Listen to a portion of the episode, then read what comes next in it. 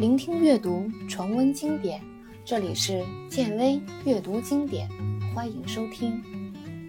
今天继续为您带来英国作家 George Orwell 的传世之作《一九八四》。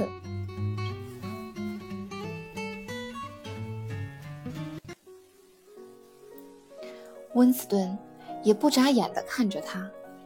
此刻，他的双手还背在脑袋后面，那样的姿势使他的脸和身体完全暴露在外。这种令人尴尬的程度，就好像是赤身裸体的站在众人面前。他感到难堪极了，简直是无法忍受。他身旁那个凶神恶煞的壮汉，伸出发白的舌尖，舔了一下。大约是嘴唇的地方，走开了。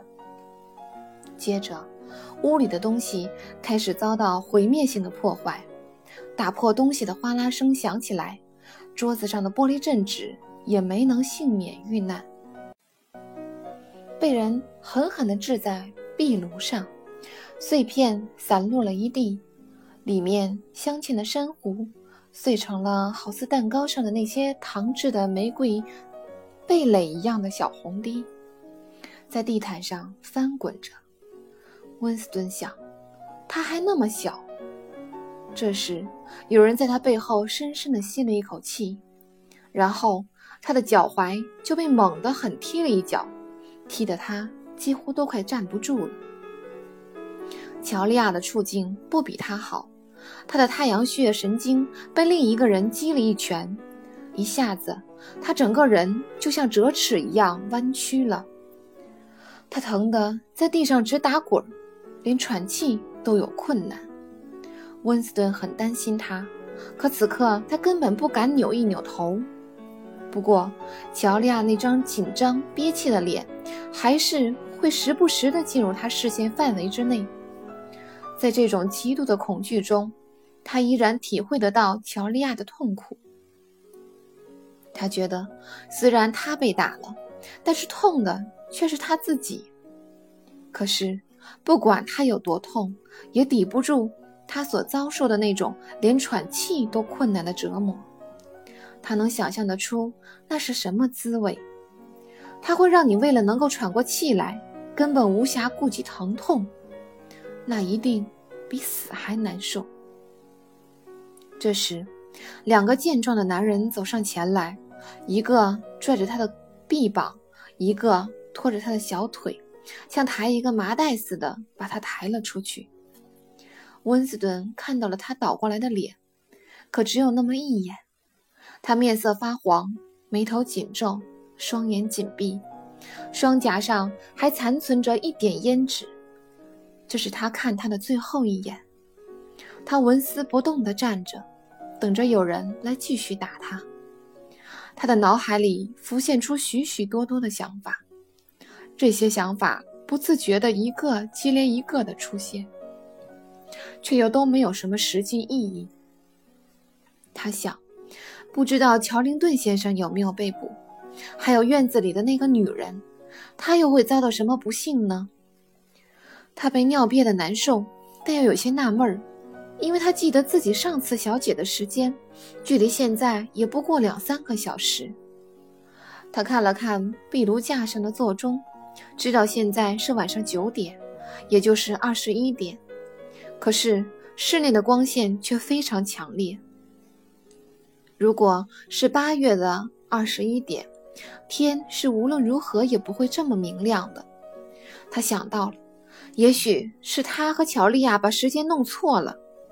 原来他们睡了整整一天，却还以为是当天晚上八点半。事实上，已经是第二天早上八点半了。想到这里，他没有再继续往下想，再想也是无意义的遐想。楼道里又是一阵的脚步声，不过这次声音很轻，来人是乔林顿先生。他一进屋子。房间里马上安静下来，穿黑制服的汉子都表现出低眉顺眼的样子。乔林顿先生变化很大，他的样子跟以前很不一样。他的视线停留在玻璃镇纸的碎片上，然后厉声命令：“把它们都捡起来。”一个汉子立即弯下腰去捡那些碎片。他的声音刚落，温斯顿就幡然醒悟，几分钟以前电子屏幕里的那个声音是谁了。乔林顿先生依然穿着他那件旧平绒上衣，可他的满头白发却都变成了黑色，他鼻梁上的眼镜也不见了。他严厉地看了温斯顿一眼，像是在验明正身。之后，就径直走开，把注意力转向了别处。从他的脸上，依稀可以看到他往日的样子。只是他整个人都变了，他的腰板挺直了，所以看上去个头更高大。脸部即使变化不大，也完全走了样。那对黑色的眉毛没有以前浓密了，脸部的皱纹不见了。整张脸的轮廓好像也跟以前不同了，鼻子也变短了。这是一张大约三十五岁的人的脸，上面透着警觉和冷静。温斯顿这才意识到，在这一辈子当中，他还是第一次在神志清醒的情况下看到一个思想警察。他弄不清楚自己处于何地。也许是在仁爱部里，可到底在哪儿，他不得而知。他打量着自己所在的牢房，这是一间屋顶很高、没有窗户的牢房，墙上粘着亮晶晶的白色瓷砖，里面还有一些隐蔽的灯。由于没有灯光的直射，使得整间屋子透着一丝凉意。一阵很轻的嗡嗡声传了出来。听着像是气力传送设备发出的声音。墙边上靠着一条长凳，准确的来说是一个木架，虽然只有一个屁股那么宽，却长的围起了四壁，直到门口才中断。对着门的一边放着一个没有坐垫的便盆，每一堵墙上都有一个电子屏幕，整个房间一共四个。一阵隐隐的痛在他肚子里蔓延。自从他被扔进警车之后，他的肚子就一直在痛。现在他的肚子空空的，饥饿难耐。他已经不记得自己有多长时间没有吃东西了，大概是整整一天，又好像是一天半。直到现在，他依然没弄明白，他和乔利亚被捕的时候，到底是白天还是夜晚。大概他永远也弄不明白了，可他知道，从被抓的那一刻起，他再也没有吃过东西。他尽可能的让自己保持安静，他双手叠放在膝上，静静地坐在狭小的椅子上。现在他已经学会了静坐，因为要是你随便乱动的话，就会有人从电子屏幕中对着你大声吆喝。即使这样。他的饥饿感还是很强烈。他现在最想吃一片面包。他隐约记得，他有一些碎面包没有吃完，好像这些碎面包现在就在他身上的工作服口袋里，或许还不少呢。他这么想的原因是他感觉一直有一块什么东西经常会碰到他的腿。最后，他终于忍不住了。决定弄个明白，就放大了胆子，慢慢的把手伸进了口袋。就在这时，电子屏幕里传出一阵怒吼：“史密斯，六零七九号的温·史密斯，不许把手放进口袋，安静的待在牢房里。”他只好乖乖的双手交叠着放在膝上，像以前一样重新坐着。他在进入这个牢房之前，曾经被带到了另外一个地方。那个地方可能是一个普通监狱，也可能是巡逻队的一个临时拘留所。至于他在那里待了多久，恐怕就连他自己都无法确定。如果非要说一个大概时间，那就是几个小时，因为那里既没有钟表，也没有阳光。要确定时间是相当不容易的。而且，那里闹哄哄的，不时的散发出恶臭。那个牢房的面积和现在差不多，但是里面经常有关着十多个人，又脏又乱。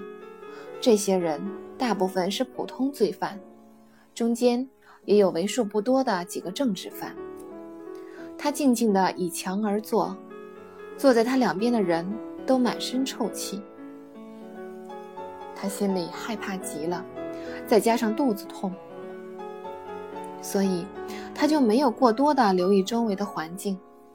但是有一点，他还是注意到了：党员囚犯和别的囚犯在举止上的差异很大。党员囚犯全部都一言不发，内心充满恐惧；普通囚犯却行事大胆随意，无论是什么事情、什么人。他们都不放在眼里，他们不敢，他们不但敢大声辱骂警卫，还能在个人财物被强行没收时拼命上前争夺。此外，普通囚犯们还敢在地板上写淫秽语句，甚至把一些偷送进来的食物藏在衣服里，再在饥饿时拿出来肆无忌惮地吃掉。就连电子屏幕命令他们安静时，他们也敢出言不逊地反击回去。而且，在普通囚犯里，有那么几个好像跟警卫的关系很友善。警卫招呼他们时都用绰号，有时还会从门上的监视洞里塞香烟给他们。面对普通囚犯，警卫好像也显得比较宽宏大量。即便是在必须使用暴力的时候，他们对待这些囚犯也会仁慈许多。监狱里的囚犯大多数都会被送到强制劳动营，因此，关于这方面的事情，他也听到了不少议论。他心想，对于一些能够做好适当的联系、熟悉周围环境的人而言，劳动营是个不错的地方。当然，贿赂、优待。各类偷鸡倒把的行为都是少不了的，也不排除玩弄男色和出卖女色的情况，甚至还会牵扯到用土豆酿制非法酒精的勾当。一般情况下，一些有油水的、需要相互依赖的事，他们都会交给普通罪犯去做，尤其是交给匪棍、凶手这类人。这类犯人。绝对称得上是狱中贵族，而那些政治犯则会分派去干那些最脏、最累的苦差事。各种类型的罪犯不断的从监狱门口来回进出，他们中间不但有毒贩、小偷、土匪、黑市商人、酒鬼，还有妓女。有时候，那些酒鬼真的很难对付。当他们发起酒疯时，通常都需要几个囚犯齐心协力才能制服。他还见过一个大约六十岁的大块头女人，她的乳房很大，一直垂到胸前。他被四个警卫带进来时，还披散着一头乱蓬蓬的白发，拼命地挣扎着。四个警卫分别抓住他的胳膊和腿，把他抬了进来。他是一直拼命地挣扎着，一边尽力气地胡乱踢打，一边大喊大叫。警卫见状，就脱掉他想要踢掉他的他们的鞋子，然后把他一下子撂到温斯的身上。他重重的落下，几乎快要将他的大腿骨都坐断了。那个女人支着胳膊坐起身来，朝着已经走出去的警卫痛骂：“婊子养的！”接着。他从温斯特的腿上滑到长凳上。对不起，亲爱的，都怪那些混蛋，不然我也不会坐在你身上。面对一个老太太，他们连最起码的规矩都不懂。说完，他停顿下来，一边拍着胸脯，一面打了个嗝，然后说了一声：“对不起，我有点难受。”突然。他的身子猛地前倾，吐了起来，吐得满地都是秽物。好了，吐了就好多了，他说。然后转身靠在墙边，接着又闭着眼睛说了起来：“我就说嘛，如果实在忍不住，立马就得吐出来，趁着那些乱七八糟的没有消化到胃里，赶紧把它们清理出去。”